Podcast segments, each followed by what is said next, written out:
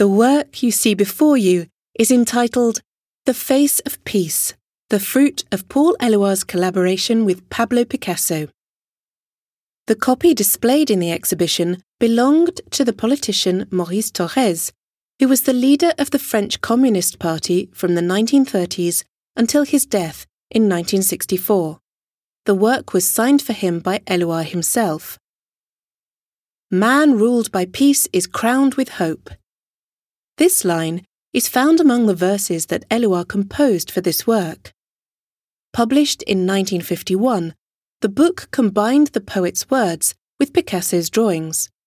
Each drawing is a variation on the face of peace motif, bringing together the dove and a human face.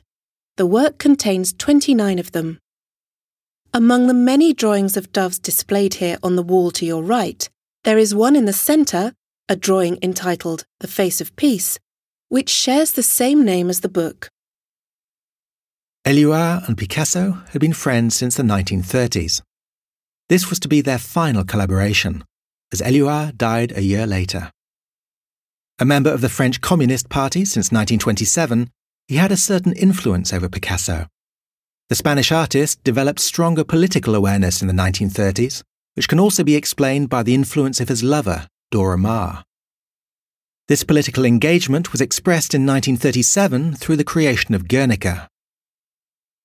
This book, published in 1951, reflects the post war period when the dove of peace would frequently be depicted either by the painter himself or by various peace movements, often supported by the French Communist Party.